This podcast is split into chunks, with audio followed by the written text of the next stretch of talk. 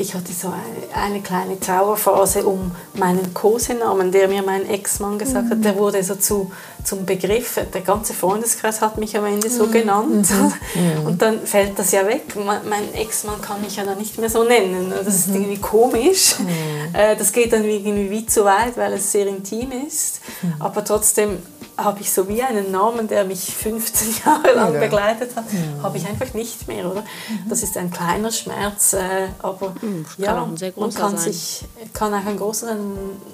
Und das haben wir natürlich auch in, jetzt im Buch gemacht. Also, also es erzählen alle von schmerzlichen Erfahrungen. Mhm. und Erlebnissen, die sie zum Teil auch sehr stark geprägt hat. Das kann man auch nicht jetzt weg äh, nee, beschönigen. Mhm. So, ich glaube, das fällt auch sehr oft oder ist sehr oft gefallen. Dieses, wir sind zu den Frauen geworden, die wir sind, wegen all diesen schönen und schmerzhaften mhm. Bausteinen. Herzlich willkommen zu unserem Lieblingspodcast Gefühlsecht mit Katinka Magnussen und Cesar Trautmann. Und ich bin immer noch in der Schweiz, total schön. Äh, wir hatten gestern schon zwei ganz schöne Aufnahmen und ähm, jetzt haben wir heute noch jemand sehr, sehr Besonderen zu Gast und sitzen wieder bei Agneta im Wohnzimmer. Katinka zu Hause in Hamburg. Und wir haben Priska Amstutz bei uns. Hallo. vielen, vielen Dank. Herzlich willkommen. Dass du da bist. Meine Herzlich große Hoffnungsträgerin für die nächsten Jahre. Ich bin nämlich 36. Und ich habe das Gefühl, mein Leben ist zu Ende.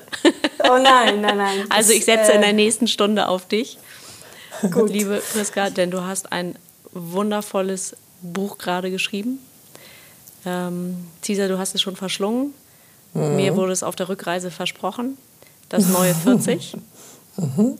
Und hast es zusammen mit einer Partnerin oder im Zweifel auch Freundin, äh, Leonie Hof. Genau, meine Co-Autorin. Co-Autorin, genau. genau. So, und ich habe dich äh, gescoutet in der Brigitte Woman. Oder Brigitte? Brigitte Woman, ja. Mhm. Genau. Weil die lese ich natürlich sehr, sehr gerne für die etwas herangewachsene Frau, genau. die aber trotzdem noch total cool ist. Und äh, das Buch sofort gekauft und ähm, dachte, wow, hätte es das mal vorher gegeben, und äh, jetzt ist natürlich die erste große Frage, wie bist du darauf gekommen? Ja, ein bisschen aus dieser ähm, hätte es das doch vorher gegeben äh, Situation. Wobei ich sagen muss, ähm, mir ging es nicht so ähm, wie Katinka. Mhm. Ich hatte da irgendwie, ich glaube, ich hatte gar keine Zeit, äh, mich vor der 40 zu fürchten. Äh, kleine Kinder, Karriere, alles gleichzeitig. Ähm, sehr eine intensive Lebensphase zwischen 30 und 40. Dann bin ich 40 geworden. Und äh, das Lustige ist, dass ich mit meiner besten oder längsten Freundin auch meinen Geburtstag teile. Wir haben am gleichen Tag Geburtstag und haben das immer wieder gefeiert zwischen 20 und 40, auch den 40. mit einem großen Fest. Und ich fand das total gut. Ja. Und dann, als ich 41 wurde, kurz vor meinem 41. Geburtstag, habe ich so gemerkt, ach, ja doch, das stimmt, ja, es geht jetzt wirklich nicht mehr wieder rückwärts, mhm. sondern ähm, jetzt kommt 41 und dann irgendwann 45 und dann wahrscheinlich, wenn es äh, nach, den, mhm. nach den Naturgesetzen geht, irgendwann die 50. Mhm. Und dann habe ich gemerkt, ach doch, irgendwie schon, schon anders. Irgendwie hatte ich da mit 41 dann plötzlich so eine kleinere, vielleicht nicht Krise, aber so. Kleinen Durchhänger. Durchhänger, genau. Würde dann, der Norddeutsche vielleicht sagen. Mhm. Parallel dazu habe ich dann auch so gemerkt, eben, dass ich mich, wenn ich mich so umschaue, dass ich so auf Instagram die Accounts von jungen Frauen nicht mehr so spannend finde mhm. und, und eben vielleicht bei Birgitte Brigitte nicht so sehr. Brigitte funktioniert wahrscheinlich für alle Altersklassen, aber dass ich mich auch eher so zu Titeln wie Brigitte Woman so mhm. hingezogen fühle. Ist bei dir noch nicht, Katinka, ne? Nö. Nö. Okay, ja gut. Nein. Ja, genau. Mhm. Ähm, und, und, und vor allem so eben auf Instagram so Frauen entdeckt habe, viele aus dem skandinavischen oder äh, angelsächsischen Raum, die die eben vielleicht so Mitte 40 sind und Style-Blogs haben und irgendwie über Perimenopause sprechen. Und ich fand das alles ganz irgendwie spannend und irgendwie plötzlich auch so inspirierend. Vorher habe ich mich, vorher habe ich mich wirklich selten über mein Alter irgendwie definiert und dann plötzlich fand ich aber so, ah, mal, doch, das, da hat es irgendwie Aspekte an diesen Frauen, die ich spannend finde. Und parallel dazu ist mir einfach sehr oft aufgefallen, wie anders es für meine Mutter war, mhm. in den 80er Jahren 40 zu sein. Ähm, ich bin auch in einer sehr ländlichen Gegend aufgewachsen, aber mit einer kanadischen Mutter, die da in der kleinen Schweiz, äh, im kleinen Kaff, ihre Kinder äh, großgezogen hat. Also immer so ein bisschen dieses große, sie ist aus Montreal, aus einer großen Stadt und also irgendwie so mit einer, mit einer irgendwie Mutter, die in vielen Bereichen viele Erfahrungen hatte, ähm, die aber trotzdem in diesen 80er und 90er Jahren ganz, ganz ein anderes Leben gele gelebt hat als jetzt heute ich und meine Freundin. Und, und was zum Beispiel? Ja, was also, waren so die größten Unterschiede? Also der größte Unterschied ist sicher so dieses ganz klassische Rollenmodell mit äh, Hausfrau, Mutter zu Hause. Meine Mutter hat wieder gearbeitet, als ich etwa zwölf war. Also diese große Pause ähm, ähm, und, und Karriere oder Beruf sehr hinten anstellen, das war natürlich das Größte. Und dann aber auch, ich glaube auch in so kleineren Dingen wie Kleidung, Stil, ähm, Ausgehen auch. Also mhm. heute spreche ich mit jungen Mitarbeiterinnen auf den Redaktionen ähm, über Clubs. Ähm, die, die gehen immer noch in die gleichen Clubs wie ich vor mhm. 15 Jahren. Also das hat sich alles irgendwie sehr angenähert. Aber gehst ähm, du auch noch hin?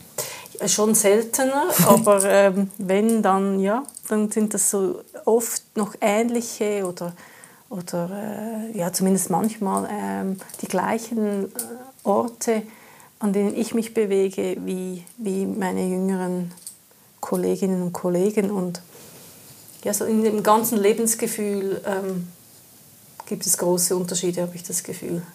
Ja, und ja. dazwischen sind ja nur, nur 20 Jahre oder 30. Ja, 20, 30 Jahre. Ähm, und dann fand ich, eigentlich wollte ich dann mal so dieses Lebensgefühl. Und ich habe eine Freundin, die ist so 12, 13 Jahre älter als ich. Äh, und, und sie war immer so ein bisschen, ah, wenn ich groß bin, mhm. möchte ich werden wie sie. Ja, oder schön. so leben oder so mhm. diese, dieses positive, lebensbejahende, ich stehe in der Mitte des Lebens und genieße das in allen Zügen. Ähm, Patchwork-Familie, aber das Gröbste ist dann so ein bisschen vorbei und so. Also die hat das immer so ausgestrahlt und mhm. das, dieses Gefühl, das wollte ich irgendwie einfangen, mit Frauen sprechen, die, die eben so vielleicht so leben und, und ihre Erfahrungen weitergeben. Äh, und ich habe mit Leonie Hof zusammengearbeitet äh, und sie ist ein bisschen jünger als ich, knapp zwei Jahre. Und sie hatte dann große Angst vor ihrem 40. Oh, Geburtstag. Das war, äh, das war dann so ein Thema. Mhm. Und sie schreibt so toll und irgendwann fand ich dann so, wir müssen irgendwie dieses, diese Sorgen und diese, dass es eben eigentlich gar nicht so schlimm ist, sondern mhm. eigentlich sehr viel Gutes mit sich bringt, ähm, und was wir so in unserem Umfeld erleben, das müssen wir irgendwie in ein Buch bringen. Da wir beide im Magazinjournalismus damals gearbeitet haben, mhm. lag so ein Buch, das so wie ein, eine Art Magazin ist. Mhm so ein bisschen Coffee Table, aber trotzdem viel Service und Information und Inspiration beinhaltet.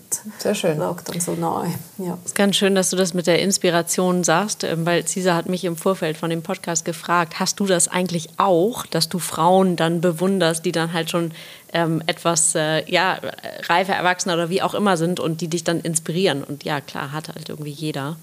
Mhm. Ähm. Aber ich bilde mir ein, dass ich das erst auch tatsächlich vielleicht so mit 40 oder roundabout 40 mir darüber Gedanken gemacht habe, Frauen anders anzuschauen. Also, weil es ganz ähnlich, wie du es beschreibst. Äh, ja, irgendwann stellen wir fest, nee, rückwärts geht es nicht mehr. Mhm. Ähm, gut, war jetzt nie die Frage, ich wollte nie rückwärts, aber es, es hat eine andere, also die, die Endlichkeit mhm. kommt einem eben irgendwann näher und ähm, das haben wir ja neulich oder haben auch schon ein paar Mal äh, im Podcast gesprochen, wenn wir darüber, wenn wir Gäste hatten, die, äh, wo es dann um, um äh, Elternpflegen ja. geht und so weiter, dass da die eigene Endlichkeit natürlich auch ins Spiel kommt. Und solange das nicht so ist, solange die Eltern noch frisch sind und irgendwie voll im Leben und man selber und eine Familie gründet und so, denkt man nicht an die Endlichkeit. Und so um die 40 ist eben so der Zeitpunkt irgendwie. Ja, ich glaube, das ist ein roter Faden, der durchs Buch geht. Also manche, die sagen, manche der Frauen, mit denen wir gesprochen haben, die haben das alle erwähnt oder dieses diese Erkenntnis, die so banal ist, oder so, was ist denn die Alternative? Oder die mhm. Alternative ist eben nicht älter zu werden. Das heißt, das wollen wir ja alle nicht, oder? Also sterben jetzt. Wäre recht schade. Ähm, ja. Darum äh, das Vorwärtsgehen und, und, und dann das aber so versuchen zu genießen, zu gestalten, mhm. dass man eben das, was man schon gelernt und erlebt hat, halt auch bestmöglich genießen kann und dass einen das stärkt. Ähm, ja, und, und das mit das, was du erwähnt hast, mit dem, eben wenn Eltern vielleicht krank werden oder auch sterben, mhm. das, das ist natürlich ein Auslöser für ganz viele mhm. dieser großen Fragen, die dann auch viele der Frauen in unserem Buch erwähnt haben. Soll ich jetzt wirklich eben, es geht irgendwann zu Ende leider mhm. und soll ich jetzt, soll ich das jetzt noch so weitermachen oder wäre jetzt vielleicht an der Zeit noch mal die Richtung zu ändern, mhm. beruflich mhm. oder in Beziehungen. Genau, da würde ich denken, dass wir eben wahrscheinlich die fast die ersten auch sind, äh, die sich das trauen, es nicht so zu machen wie die mhm. eigenen Mütter. Genau. Ne? Also da habe ich auch wirklich viele Freundinnen oder viele haben wir auch im, äh, im Podcast, die keine Vorbilder in dem Sinne haben. Oder mhm. du hast jetzt von einer erzählt, aber die ist zehn Jahre älter als du, eine mhm. Freundin. Also ich habe auch äh, gerne ältere Freundinnen. Ich nicht. Cesar, wie viele Jahre trennen uns eigentlich? Also ich werde jetzt 52 und du bist 36. Yes. Mhm. Genau. Nein, ich habe das sehr gerne. Auch erst seit einigen Jahren, aber sehr, sehr gerne. Ja. Also es ist echt eine, eine Bereicherung. Mhm. Du hattest gerade das Wort Genuss ähm, erwähnt. Ist das so ein ist das ein Wort, ist das ein, ein, ein Thema, was so die Jahre sehr prägt? Ja, ich glaube immer noch, also wenn ich jetzt mich anschaue, meine Co-Autorin Leonie und auch viele meiner Freundinnen, es ist jetzt schon immer noch eine sehr intensive Zeit. Also wenn man Kinder hat, sind die meistens noch nicht ausgezogen. Ähm, äh, beruflich eben ist man weiterhin sehr eingespannt oder es nimmt wieder zu, wenn man eine Pause eingelegt hat oder reduziert hat. Also jetzt so genießen im Sinne von Freizeit und, und, und Zeit für sich, das wird jetzt wahrscheinlich nicht wahnsinnig viel mehr sein als zuvor. Ich habe eher gedacht, so Aber, die Früchte genießen, also die Ernte irgendwie genau. einfahren. Ja, so in die Richtung, oder? Also dass man dass man das genießt, dass man weiß, was man will, dass man sich darauf konzentriert. Äh, also ich glaube, das ist schon ein, so ein, ein Gewinn ein, mhm. auf eine Art und Weise, den man irgendwie eben jetzt langsam so auch als das sehen kann und auch als das genießen kann. Ja. Ich habe so ein bisschen das, das, was bei mir ankommt im Gefühl, ist so, dass das, worauf man sich, dass man sich auf sich verlassen kann, also dieses in sich selber auf seinen eigenen Wert, auf das, was man kann oder auch nicht kann, zu vertrauen?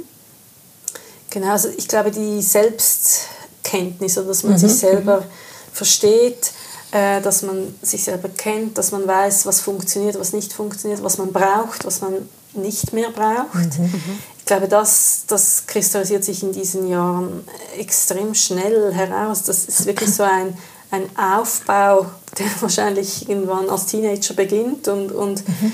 die ersten Früchte wahrscheinlich wirklich in dieser Zeit so richtig, wie du sagst, ähm, ja, ähm, zum, zum Tragen kommen. Ähm, dieses, äh, also das haben wir sehr oft in vielen Gesprächen gehört, oder so, dass man ganz lange noch, noch sich an dem festgehalten hat, ich muss doch und mhm. was denken denn die anderen und ich, ich ich äh, funktioniere auch, weil ich in dieser Rolle, also viele auch Rollenbilder, die man irgendwann dann beginnt abzulegen. Mhm. Ähm, ja. Also das äh, hat ja vor allem sehr viel mit den Hormonen zu tun. Ja. Also da haben wir uns auch schon ein bisschen mit beschäftigt und wir haben, ähm, ich weiß gar nicht, in zwei Wochen, äh, glaube ich, eine äh, Podcast, die beschäftigt sich nur mit Hormonen ja. und alles rauf und runter und äh, viele Frauen und äh, du ja, glaube ich, auch. Oder sie wird auch zitiert ähm, im Sheila Delis. Ja. Mhm. Äh, das Buch hat mir echt die Augen geöffnet. Mhm. Dass ich dachte, Alter, wie ist das? Was, was, schreibt die denn? Ja. ist ja der Wahnsinn. Und wie einfach ist das erklärt. Ähm, ja, und wie, wie schön ist, dass die Fragezeichen dann gehen. Also, Ja. weil, weil Katinka, du sagtest, ähm, dass, dass man zuverlässiger wird. Also in seinem Gefühl und durch die vielleicht Reife und so weiter. Und ich weiß aber, dass ich vor ein paar Jahren bei meiner Gynäkologin saß ähm, und irgendwie so ein bisschen versuchte zu erklären, was so ist. Und dann sagte sie ganz süß, meinte sie, ach, auf sie ist kein Verlass mehr. Ich so, scheiße, genau. Irgendwie ist auf mich eben gar kein Verlass mehr. Also ich bin nicht mehr zuverlässig. Gestern sage ich, äh, ich will so und äh, drei Stunden später sage ich, nee, tut mir leid, ganz anders. Ähm, und klar hat alles auch so seine, seine Schattenseiten, aber grundsätzlich ähm, würde ich das auch sehr unterschreiben, dass das was ganz Beruhigendes hat, dass es eben nicht mehr so wichtig ist, ähm, was die jetzt so im Außen alle denken und ob ich passend bin oder nicht. Dann auch so ein bisschen egal. Ja. Und äh, du erwähnst da ein wahnsinnig wichtiges Thema. Das, äh, als wir mit dem Buch angefangen haben, war uns das auch noch nicht so bewusst. Wir haben auch Sheila Delis gelesen, aus dem englischsprachigen Raum einige Bücher. Und das mit, dieser, mit diesen, was die Hormone alles prägen und beeinflussen, das ist noch so ähm, also ich glaube, es ist immer noch ein Tabuthema. Ja, das total. bricht jetzt langsam auf, weil viele eben viele sprechen jetzt darüber. Es gibt Mhm. das eine oder andere Buch, oder? Aber also auch diese Frauen, mit denen wir gesprochen haben, so viele hatten das auch schon früher, als man das so denkt, dass man das haben könnte. Mhm. Ja. So erste Änderungen. Das ist ja dann noch nicht die volle Ladung, Mhm. aber vielleicht in einer Hinsicht. Und dann setzen sich Frauen zwei Jahre lang oder so mit den Beschwerden auseinander und es kommt niemand darauf. Mhm. Keiner hilft, ne? Keiner hilft, keiner äh, sagt, und könnte vielleicht ähm, eine Hormonveränderung sein. Also nicht mal viele Gynäkologen Ja. äh, und Gynäkologinnen vielleicht auch ähm, sprechen, gehen darauf ein. Also ich denke, das ist auch, das ist wirklich toll, dass das jetzt so, ähm, bei uns ist das ja nur am Rande thematisiert, aber dass, dass das jetzt so ein Thema wird ähm, und, und dass es da viele, viel dazu zu lesen gibt, weil ähm, also ich höre auch immer wieder dass von vielen Frauen, dass sie mit ihren Müttern gar nie über das Mhm. Thema gesprochen haben. Also äh, Menstruation, ja, aber das, Ja, quasi auch nicht, das andere vielleicht. Thema, ja, Ja, vielleicht aber mal war, nicht also mal wenn das. ich mich richtig erinnere, war auch relativ schnell abgehakt. Also ist halt so, äh, hier ist äh, eine Tüte Tampons so ungefähr und äh, enjoy. Ja. Das war jetzt irgendwie kein großes Thema. Und Ge Geburt, Schon also ich habe auch zwei Kinder, vergleiche. Mhm. ähm, muss ich auch gestehen, bin ich auch irgendwie so reingestolpert ähm, und dachte, ja, ja, also läuft schon irgendwie. War ein ganz schöner Cocktail dann an Hormonen und allem, Mhm. was dazu gehört. Ähm, da gab es nie irgendwie eine ich hätte auch nicht danach gesucht. Das kam auch, also sicherlich wäre irgendwas da gewesen, aber das war auch irgendwie nicht Thema. Also auch in Freundeskreisen nicht. Und jetzt Menopause, gut, jetzt beschäftige ich mich damit noch nicht so sehr, aber trotzdem ist das immer mal präsent, ist immer mal da. Weil das eben auch früher ein Thema sein kann. Genau, das kann, Ja. fängt ja zum Teil schon Ende 30 an. Ne? Und dann ist eben diese Perimenopause. Ne? Ja. Das ist das, was du vorhin auch gesagt hast. Ist ja auch ein Begriff, den kein Mensch kennt. Also ich jetzt auch erst ganz neu. Aber deswegen, äh, ja, war das echt toll in äh, eurem Buch, weil da eben irrsinnig viel Inspiration auch drin ist.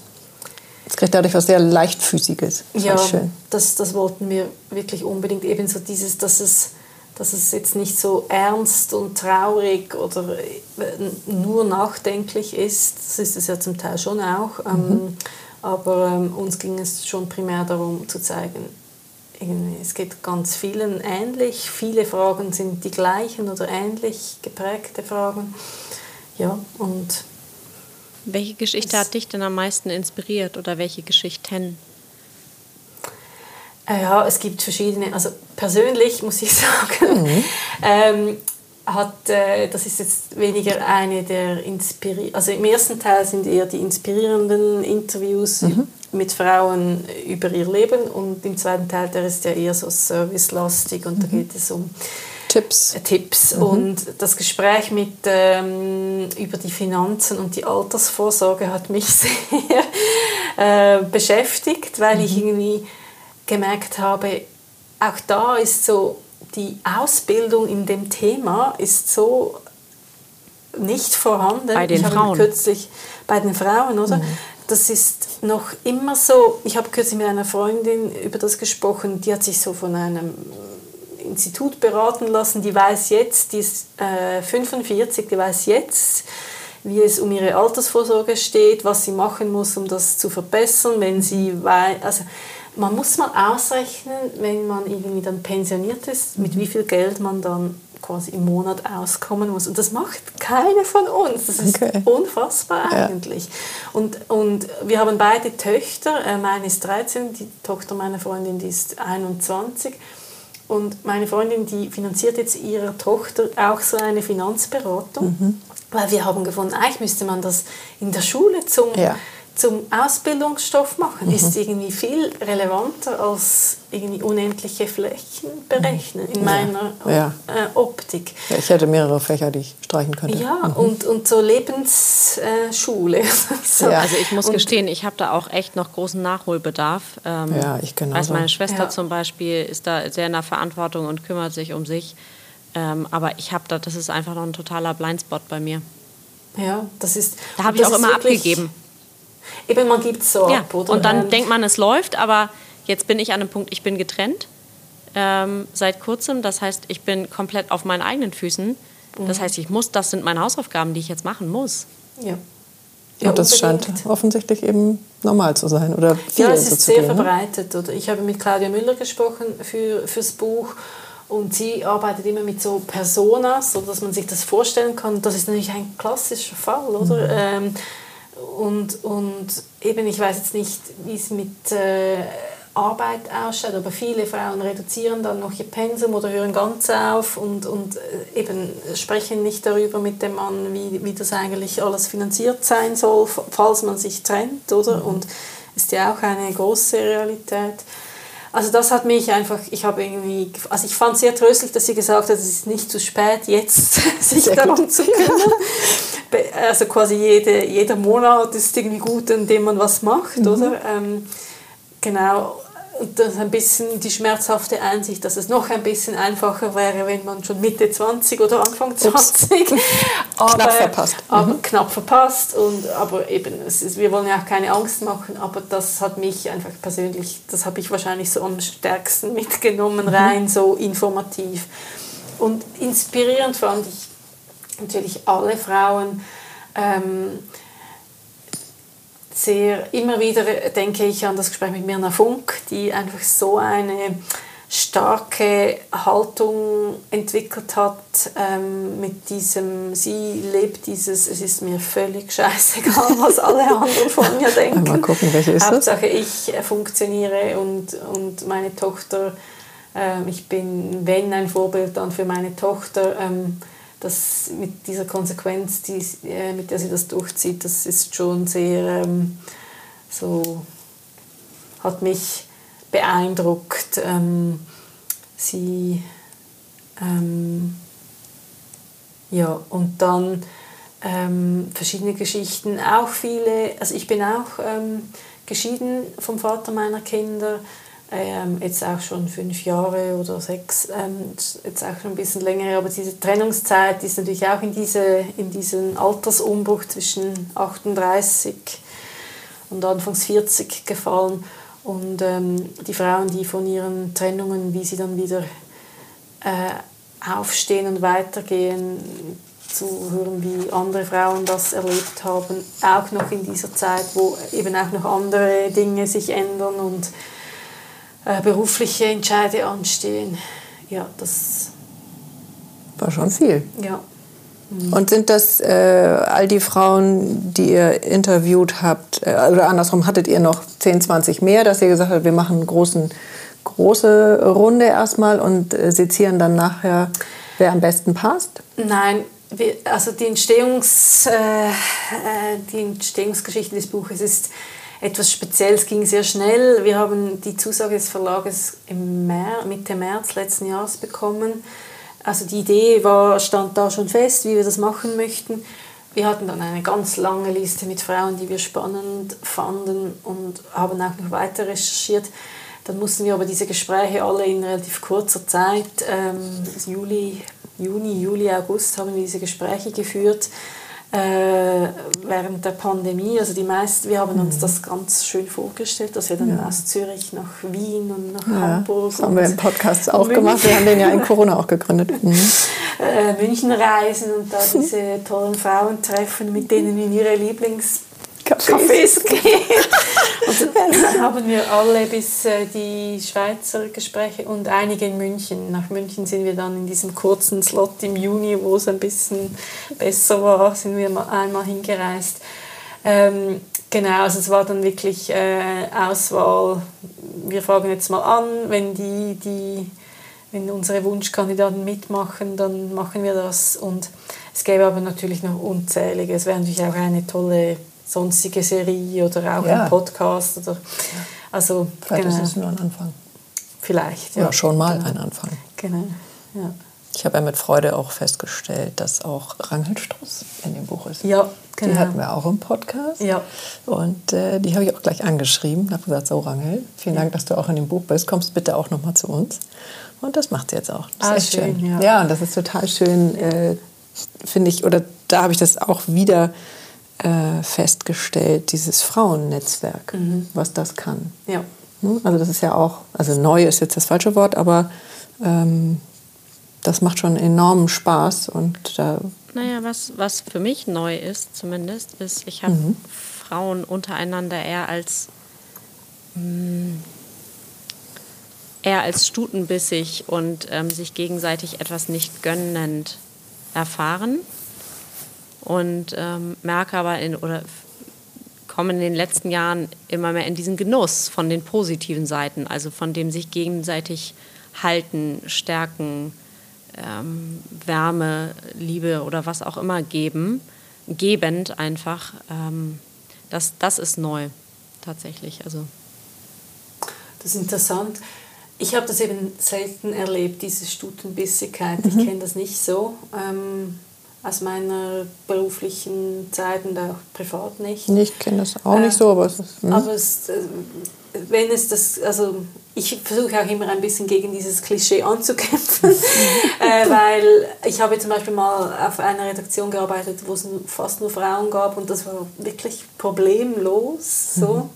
Ähm, und darum erzähle ich auch oft davon, weil ich auch möchte, dass man die guten mh, mm, Beispiele kennt. Aber ja, das ist sicher eine Realität und dann liegt es vielleicht schon auch vielleicht am Alter, dass man dann irgendwann nicht mehr so im Wettbewerb steht mhm. in gewissen Themen so und ein bisschen entspannter ist vielleicht oder sich das auch mehr gönnt den anderen. Ja, weil man vielleicht das selber auch erlebt hat, wie gut es ist, wenn, wenn einem das widerfährt. Mhm. Ja. Kriegst du denn Zuschriften von Lesern? Ja, wir haben auf Instagram haben wir viel äh, Feedback von Frauen, mhm. die das Buch gelesen haben und es posten und eben also das Feedback, das mich fast am meisten gefreut hat, ist waren zwei. Eines war von einer Frau in deinem Alter, so mhm. Katinka. Mhm die äh, Katinka, genau, Katinkas Alter, die gesagt hat, ah, das, das nimmt mir jetzt wirklich die Angst. so. da fand ich so, okay, ja, das ist schon mal einiges äh, erreicht, mhm. wenn das zumindest eine Frau äh, so, so, so liest. Und, und eine andere Frau hat geschrieben, oh, hätte es das doch schon vor mhm. vier, fünf Jahren gegeben, als ich da irgendwie in diesen in diesen Fragen rumschwirrte und so dieses, ja, eben. Also Angst habe ich in dem, also Angst erfüllt mich nicht, ganz im Gegenteil, aber allein der Titel, das neue 40, das ist so, ja, das ist so, das stimmt mit meinem Gefühl. Also das, das erste Leben in Anführungszeichen ist irgendwie abgeschlossen oder der erste Teil oder einfach wieder ein Schritt, es kommt was Neues und das neue 40, das ist so, ja, cool, ich freue mich. Also ich glaube, mhm. das wird wird schön und spannend. Und ich habe Freundinnen, die sind irgendwie Anfang 40, die sagen, ey Katinka, du machst dir noch nicht mal ein Bild, wie geil das ist, ansatzweise. ähm, also ich bin sehr gespannt, Cesar, wenn du das Buch Ende der Woche wieder mit nach Hamburg bringst und ich dann drin rumstöbern kann. Mhm. Ja, aber es äh, ging mir tatsächlich auch so, also so wie du es jetzt gerade beschreibst. Also ich bin sehr gerne 40 geworden mhm. und hatte das Gefühl, da gingen so viele Türen auf. Mhm. Also ich habe damals äh, das auch super groß gefeiert Und äh, die Einladung war so ein zusammengefaltetes ähm, Ding. Und wenn man das dann aufmacht, also ein Papier, ähm, dann, das war wie so ein Schmetterling, den man mhm. dann aufgemacht hat. Und das entsprach wirklich genau dem, wie es, ja, dem Gefühl, wie es dann war. Also ich habe dann relativ viel Prozessarbeit da ab Anfang 30 reingesteckt, bis es dann quasi zu dem Schmetterling mhm. wurde. Ähm, aber war irgendwie, ich hatte das Gefühl, ich bin da richtig in der Zeit und in dem, wie es gut ist mhm. für mich. Und es ist, wenn wir jetzt mal die Lebenserwartung von Frauen, wo ist die irgendwo? 80, 85? Ich glaube 86. Also es kommt wahrscheinlich ein bisschen davon. Ich glaube in der Schweiz 86. Aber ähm, ja, ungefähr um das rum. Ja. Mhm. So, also dann ist ja 40 jetzt nicht ganz die Hälfte, aber ähm, deswegen ist es schon an der Stelle ganz hilfreich, ja. sich ein paar Gedanken zu machen. Ja, ich glaube, das ist halt schon das ist auch ein Unterschied, oder? Jetzt nicht zu unseren Müttern, aber halt ähm, vielleicht noch ein paar Generationen vorher. Mhm. Es geht noch so lange, oder? Eben die Leben, also man kann jetzt wirklich noch was machen, was ändern, was erleben, ähm, sich vielleicht noch mal neu erfinden, wenn man das möchte, oder? Also auch kein Zwang, aber mhm. ähm, und, und dann hat man ja noch mal 20, 30, 40 Jahre, oder? Und das ist schon, also diese wie sich die Lebenserwartung verändert hat. Wir haben das, glaube ich, im Editorial äh, oder in der Einleitung aufgenommen. Das, das, nur schon vor 100 Jahren war die ja ganz woanders, diese Lebenserwartung. Oder? Total. Das ist verrückt. Ähm, wir können heute in zwei, drei verschiedene Lebensentwürfe in ja. ein Leben packen und ja, das kann man als Chance sehen. Ja, ja. ja. Und das dann auch äh, leben. Also ja. erstens sehen und zweitens dann leben und da mhm. Feuer reingeben. Also meine Gynäkologin sagte vor, vor ein paar Jahren, naja, also wissen Sie, äh, vor 100 Jahren in ihrem Alter, dann haben sie da äh, irgendwie noch ein bisschen auf der Ofenbank gesessen mhm. und haben zugeschaut, wie die ganzen Jüngeren natürlich das ganze Zeug machen. Und ähm, wenn sie es gut hatten, dann konnten sie auch noch eine Marmelade einkochen. Mhm. Aber ansonsten war es das dann. Ja. Und ich weiß zum Beispiel, dass meine Mutter äh, ganz oft sagte, naja, eure was war denn das dann, Urgroßmutter oder ihre Urgroßmutter oder so, die war ab Anfang 30 im schwarzen langen Kleid. Ja. Weil da war Schicht. Ja. Das war es dann. Ja, unvorstellbar. das ist wirklich schon verrückt, ja. was sich in so kurzer Zeit verändert. Genau, weil es wirklich eine kurze Zeit. Mhm. Ja. Und ich glaube, das ist das, was ein bisschen, manchmal ist man so ein bisschen atemlos, weil man ja. in jedes Jahrzehnt ist so viel geschehen und, und irgendwie ja, auch historisch und, und, und eben was Lebensstil und, und gesellschaftliche Veränderung betrifft, mhm. ähm, äh, schon ein verrücktes Jahrhundert und wir stehen eben darum, also wir haben das neue 40, diesen Titel eigentlich gewählt, weil wir von dieser These ausgegangen sind, dass es so anders ist für uns wie für unsere Mütter, aber das ist eigentlich die viel schönere Interpretation, die Katinka gemacht hat, eben so das, das neue Kapitel jetzt, mhm. so und es ist eben auch noch lange nicht das Letzte. ja. Was kommt denn bei dir als nächstes? Ja, ja, ich habe immer sehr viele Ideen und, und ähm, auch schon etwa drei neue Buchideen. Ähm, bin aber jetzt beruflich sehr, sehr eingespannt. Habe einen du bist großen, beim Zürcher Tagesspiegel? Nein, ja, so ähnlich, genau, das Pendant. Aber ähm, Tagesanzeiger heißt die Zeitung.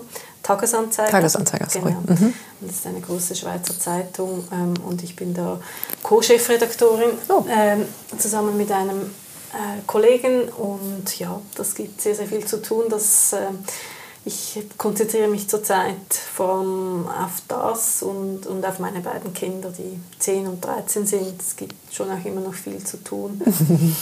Aber ja, ähm, viele Themen und äh, auch das eine oder andere, das aus diesem Buch herausgehen würde. Also was mich auch stark beschäftigt, ich habe eine Patchwork-Familie, ich habe einen Partner, der zwei Töchter hat mit zwei verschiedenen Müttern ähm, und ähm, auch ein bisschen in der Schweiz verteilt. Mhm. und, und äh, ich lebe ähm, in einer Siedlung mit meinem Ex-Mann in der gleichen Siedlung, also wir sind Nachbarn und Freunde. Und wie wir das leben, ähm, das äh, das äh, ist auch oft Thema in Freundeskreisen, die Anforderungen von, von, dieser, äh, von diesen modernen Familienmodellen und auch die Chancen und Freuden. Mm, ich habe ein Essay im Buch darüber geschrieben, dass ich eben das so schön finde, dass man in Skandinavien von der Bonusfamilie spricht ja. nicht von der Patchwork-Familie. Wir sprechen auch von Thema. Bonus. Ähm, ja.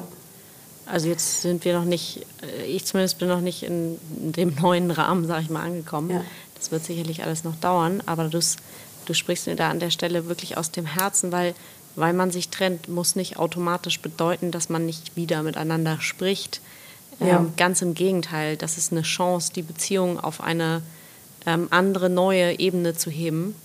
Ja. Und ähm, wir haben das sehr, sehr, also mein Ex-Mann und ich, wir haben es sehr gut miteinander. Mhm. Ähm, respektvoll.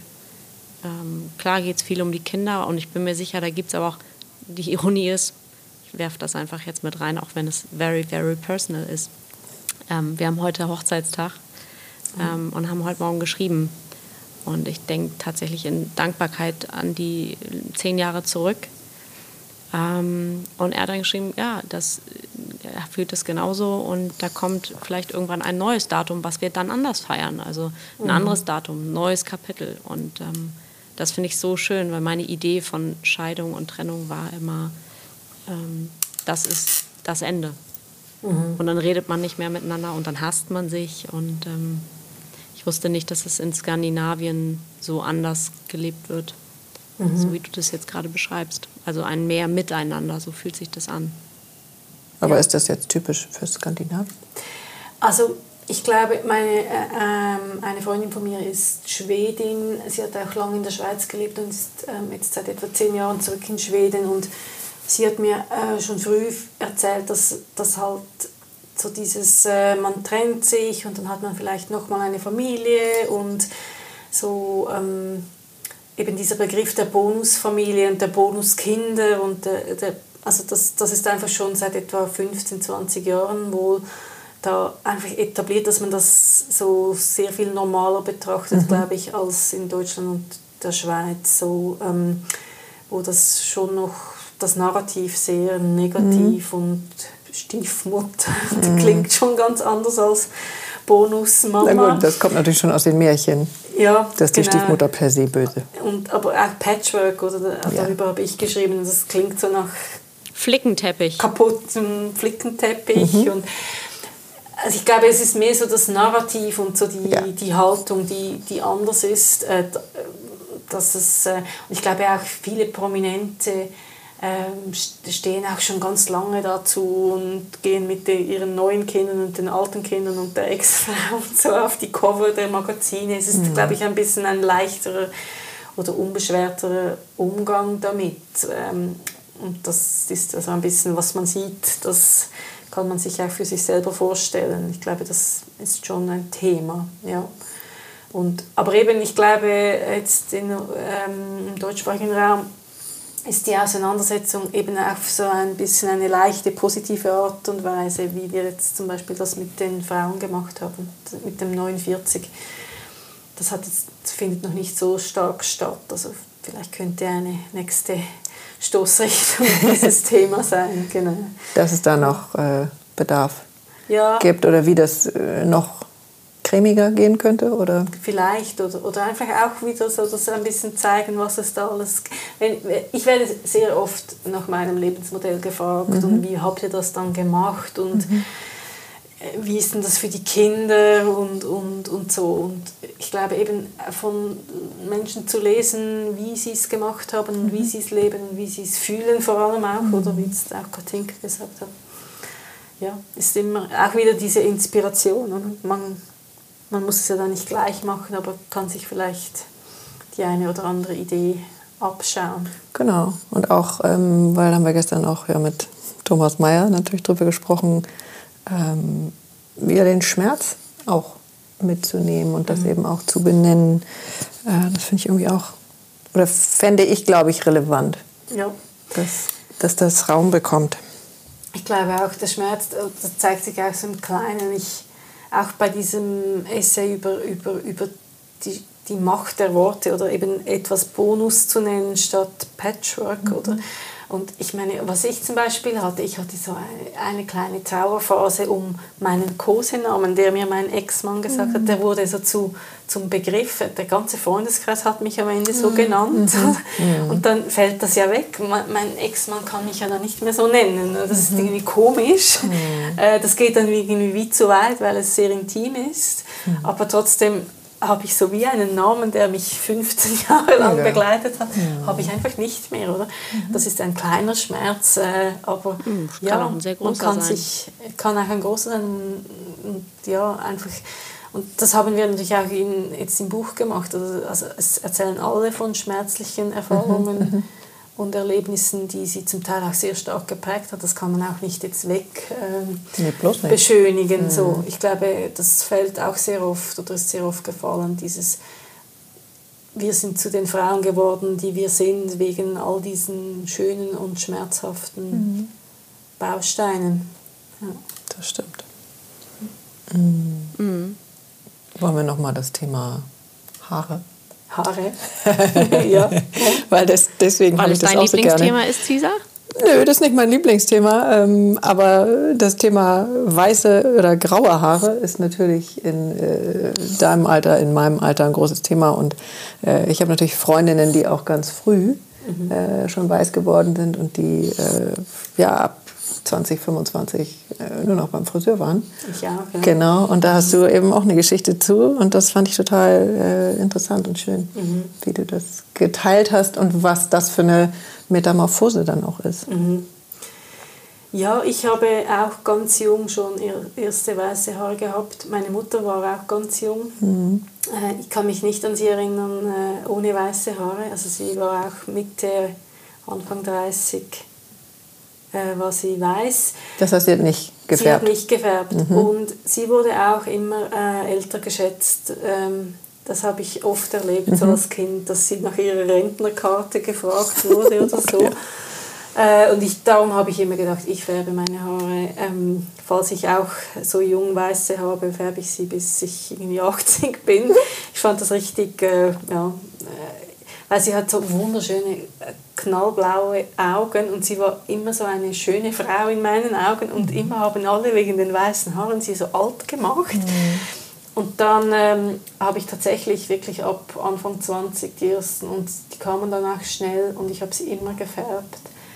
Ähm, und und, dann, und sie wachsen so schnell. Ich war dann auch, jetzt am Ende war ich, alle zwei Wochen habe ich sie gefärbt. Wow. Einmal zu Hause und dann beim Friseur immer so abwechslungsweise. Mhm.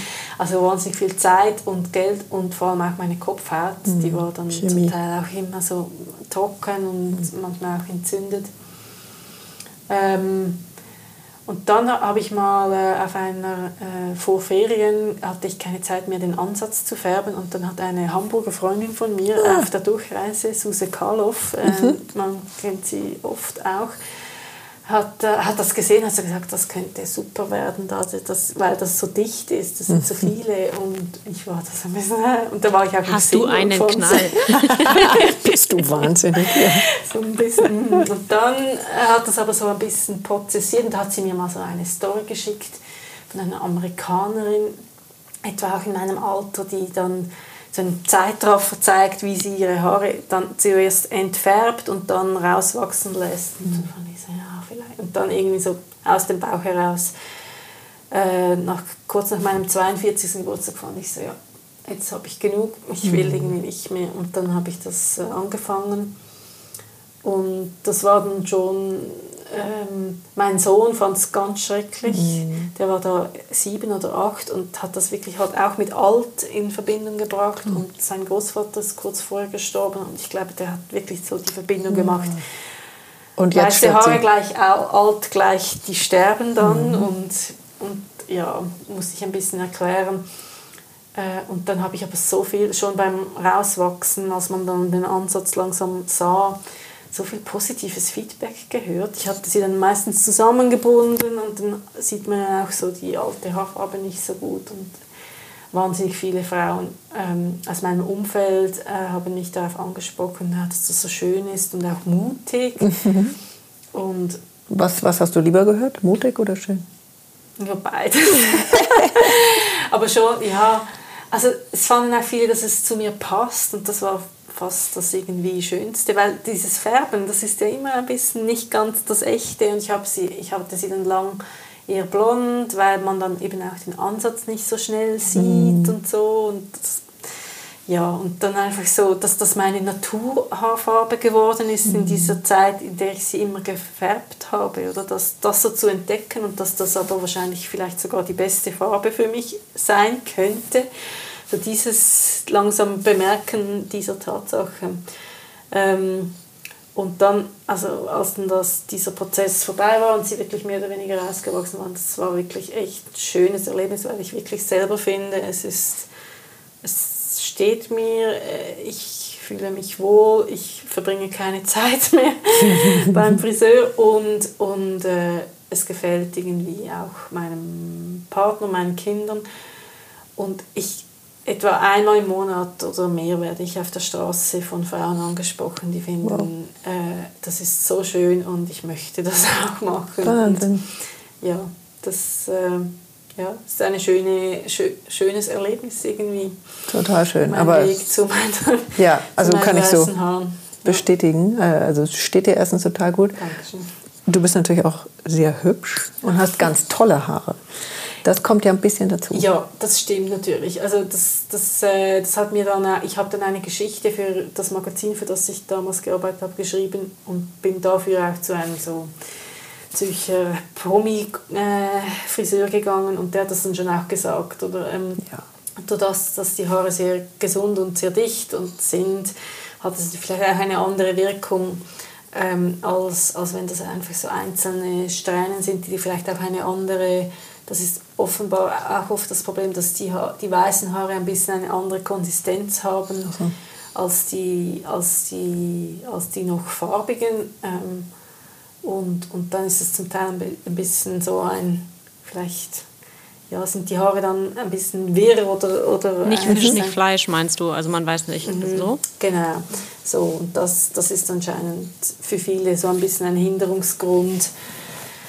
Ähm, damit vielleicht noch zu warten oder das nicht zu machen. Ja. Mhm. Und dann hast du äh, aber auch dein, dein Styling so ein bisschen angepasst, weil das finde ich alles total relevant, weil was machen wir uns für Gedanken als Frauen im Leben? Wie sind die Haare? Wie ist das? Was ziehen wir dazu an? Und ähm, so eine ganz kurze Geschichte, ich habe mir zwischendurch die Haare mal ganz kurz geschnitten mhm. ähm, und da war ganz viel ganz toll dran. Und ich habe eine einzige Freundin, die immer kurze, kurze Haare hat und die nahm mich nur zur Seite und sagte, pass mal auf, Franziska, bei, einem kurz, bei kurzen Haaren geht es nur darum, dass du äh, keinen Schnitt hast, der praktisch sein soll. Mhm. Weil dann bist du raus. Also dann ist es so nach dem Motto, ich habe vier kleine Kinder und ich habe eigentlich gar keine Zeit mehr für mich, also hacke ich mir die Haare ab und ähm, dann gucke ich auch besser nicht in den Spiegel. Ja. Und da hast du aber eben auch so ein paar Sachen geändert oder einen anderen Fokus glaube ich. Ja, genommen. also dieser Friseur, der mich da begleitet hat bei, beim Rauswachsen lassen, der hat mir einfach gesagt, ja, also was einfach ein Thema ist, ist natürlich äh, die Farbe, oder? Also es ist natürlich weiß und es verändert auch ein bisschen den Hautton, wenn, wenn das Gesicht nicht eingerahmt ist von etwas Farbigem und das unterschätzt man ein bisschen. Ich merke dass, also ich habe zum Beispiel, ich habe viel ähm, weiß, grau, schwarz und auch so beige getragen. Oder so oh, grau-beige. Ja. ich glaube, bei mir also, gibt es nichts anderes. Also Caesar, Caesar, wartet seit Jahren drauf, aber ich habe jetzt das, neu, ich zeige Ihnen kurz in die Kamera, einen gelben Pullover. Ich glaube, es ist ja. das gelbe Kleidungsstück, was ich in meinem, äh, das einzige Kleidungsstück überhaupt in Farbe, was ich besitze. Ja, Und alle sind so, oh my God, what's happening? Ja, wow, ja, also sehr äh, sommerlich. Ist, ne? Ich finde es auch hübsch. Ja. Ja, also das ist, ähm, also falls du das auch mal angehst. Na, das, Caesar versucht es schon seit zehn Jahren oder nicht ganz so viel, aber Caesar versucht es schon seit ein paar Jahren und hat auch Hoffnung, dass da noch Farbe in meine ja, eintritt. Immer, klar. Ja. Also für mich war das mit den weißen Haaren äh, ein Beschleuniger in dem Thema, weil hm. eben ich hatte offenbar eine ähnliche Garderobe wie du und dann habe ich gemerkt, dass also beige geht wie gar nicht mehr. Das ist dann alles so hell und Ein einziger fast Brei. noch schlimmer als weiß. Also weiß ist eigentlich noch okay. Mhm. Äh, schwarz, je nachdem wie. Ich glaube, Also ich habe sehr, sehr viel schwarz und es wird immer weniger jetzt. Ähm, aber das trage ich schon noch gerne. Aber viel mehr Farbe, ja. Viel mhm. mehr Farbe und, ähm, und auch ich habe schon vorher ähm, so roten Lippenstift getragen, wenn ich so wach mhm. wirken wollte. Mhm. So ein bisschen. Und das, das ist noch verstärkt. Also wenn ich wirklich so präsent wirken möchte mhm. oder wichtige Sitzungen habe, dann trage ich meistens Lippenstift, um einfach so ein bisschen Farbe reinzubringen. Ja. Aber ähm, das ist schon so. Und also eine andere Tipps von, von diesem Friseur waren, also es fällt halt einfach auf, oder vor allem wenn es so weiß ist hm. äh, oder so, so durchgehend wie bei mir, ähm, das, das zieht halt so den Fokus mhm. aufs mhm. Gesicht. Also er hat gesagt, man muss dann schon auch ähm, gepflegte Zähne und Hände ja. und alles haben. Also so, dass, ähm, also nicht, dass das vorher irgendwie hoffentlich bei mir der Fall war, dass, es, äh, dass ich irgendwie ungepflegt gewesen wäre, aber ähm, ja, das war so ein Rat, den er mir noch, mit, den er mir noch mitgegeben hat. Mhm. Und ähm, ja, so ein bisschen. Ja, es ist ein Look, oder? Es ist mhm. stärker ein Look, glaube ich, ähm, als die Haarfarben, die ich vorher hatte. Und ähm, ja, kann man so ein bisschen drauf schauen, ob das so der Gesamtlook passt. Ja, ja aber es ist ein schöner Ausdruck, dass es eigentlich ein stärkerer Look ist. Mhm. Mhm. Das finde ich echt toll. Mhm. Und eben passend zu dir. Ja. Und das, da kommen wir dann vielleicht nochmal zurück zu diesem das neue 40, dieses was passt eigentlich zu mir. Ja. Das machen wir so. In frühen Jahren ist es nicht so die Frage, da wollen wir ja eher passend sein genau. und uns anpassen und nehmen so jeden Trend mit, was ja auch sehr viel Freude macht, ähm, der so unterwegs ist. Und ähm, roundabout 40 dürfen wir uns erlauben, das eigene mehr zu machen. Ja. Ja, ich meine, ich erhoffe mir immer für meine Tochter und andere junge Menschen, ähm, dass sie vielleicht das früher, dass das jetzt immer mehr kommt, dass man das auch schon früher ähm, erkennt. Mhm. So. Und ich glaube auch, da geschieht schon was so mit dem zu sich selber stehen und, und zu den eigenen ja, ähm, Vor, Vorlieben und, und aber ja, ich glaube für uns, unsere Generationen plus minus 40, ja, mhm. wir haben das schon noch mehr mitgenommen. Ähm, dieses leichte Anpassen und, und dazu gehören möchten, müssen. Mhm. Ist ja auch, glaube ich, Mädchen, mhm. oder? Mhm. Also vielleicht stimmt es nicht, aber ich weiß nicht. Aber da, für deinen Sohn gehört ja das Gleiche. Ja, natürlich. Ja. Mhm. Das ist ja eigentlich für, also völlig geschlechtslos. Ja das ist geschlechtslos, ja. Mhm. Mhm. Ja. Was ist noch offen? Ich überlege. Das nächste Buch. Dauert aber noch ein bisschen. Das, das neue 50. Nein, ich finde das, also ich kann dich nur, aber das ist natürlich auch mein Thema aktuell.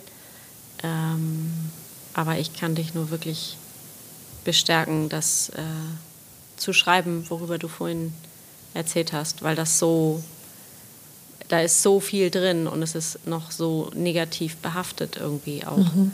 Mhm. Ähm, also ich ganz viele Erfahrungen so gesammelt, ganz tolle Erfahrungen, ganz komische Erfahrungen, ähm, auch teilweise, dass man als als dann doch plötzlich Single-Frau mit zwei Kindern bist du plötzlich irgendwie so ein bisschen persona non grata. Ähm, weil du eben Wege gehst, die andere sich vielleicht nicht trauen zu gehen. Mhm. Ähm, und wovor andere Angst haben oder was auch immer dann das Thema der anderen ist. Ähm, und das ist eigentlich was Altes. Eigentlich gehört das nicht mehr in unsere Zeit. Eigentlich sind wir mhm. schon gefühlt mehr und weiter gewachsen.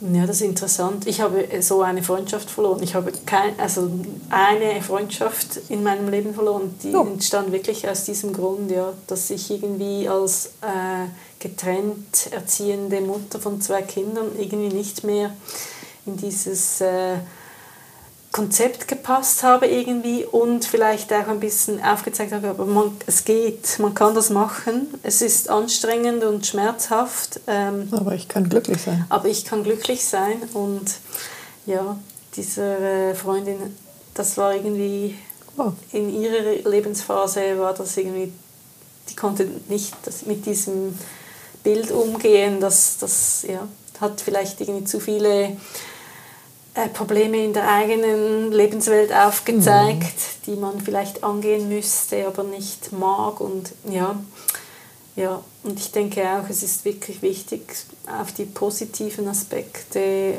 auch einfach hinzuweisen und das wohlwollender alles anzuschauen. Mhm. Das ist schön, dass mehr Wohlwollen ist ja auch das Thema bei dem Podcast mit Britta Rolfs gewesen. Also mehr, mhm.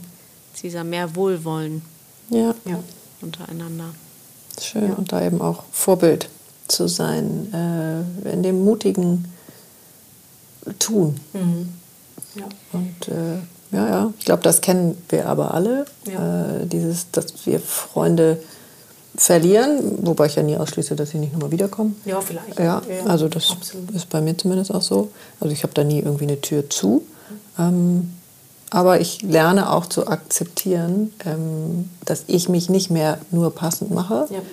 ähm, und dass ich deswegen in Anführungszeichen unpassend bin ähm, für Freunde, denen das zu anstrengend ist. Mhm. Also, aber genau wie du sagst, weil sie selber äh, irgendein Thema damit haben. Ja. Entweder schon das aus der Herkunftsfamilie kennen oder selber so viel Angst vor der Veränderung haben, ähm, dass es dann für sie leichter ist. Mhm. Das so zu sehen oder so zu agieren. Ähm, und das ist eben auch ein, ein Segen des mindestens 40 sein. Mhm. Ähm, dass wir das dann durchwinken. Also es ist schmerzhaft, ähm, aber es geht trotzdem gut weiter. Ja. Ja, ich glaube, das ist, ähm, es geht trotzdem weiter und gut weiter. Das fasst es eigentlich schön zusammen, ja, in allen Belangen. Oder? Mhm. Ähm, ich glaube, das ist das, dieses, auch ein bisschen dieses Resilienzthema, dieser mhm. Begriff, der jetzt so überall vorhanden ist. Aber ich glaube schon, dass das prägt viele Frauen in diesem Alter, oder mhm. dass man eben halt erlebt hat, getrauert hat, sich getrennt hat oder man hat äh, miterlebt viel, eben viel, viel, äh, viel Herausforderndes, aber auch viel Schönes und es geht immer weiter. Mhm. Genau. Mhm. Ja. Sehr schön. Glaube. Cesar, hast du denn ähm, unser Räucherschälchen ja, dabei in Zürich? Natürlich. Oder ja. äh, ist das irgendwo noch? Aber wir haben doch auch gestern schon. Nein, wir haben doch auch gestern schon geräuchert. So. Also, wir zünden immer am Ende einmal den Salbei an. Mhm. Ähm, kennst du das? Nein. Achso, das ist so ein altes schamanisches ähm, Ritual, dass man dann, also damit reinigst du die Luft oder die Energien. Jetzt habe ich nicht das Gefühl, dass wir das reinigen müssten. ähm, aber wir sagen dann immer, ähm, du kannst was befeuern, also irgendwas, was du dir wünschst, wie so eine Intention oder Manifestation. Ja, was auch in die Welt getragen werden soll. Genau. Ähm, du kannst aber auch irgendwas hier lassen, also an Themen, ähm, egal wie. Kannst du jetzt aussuchen. Geht einfach nur, indem du das so, indem wir den Rauch aufsteigen lassen. Darf ich das übernehmen? Kannst du auch gerne, ja. Hm. Aber du musst noch nichts sagen. Das ist sehr schön.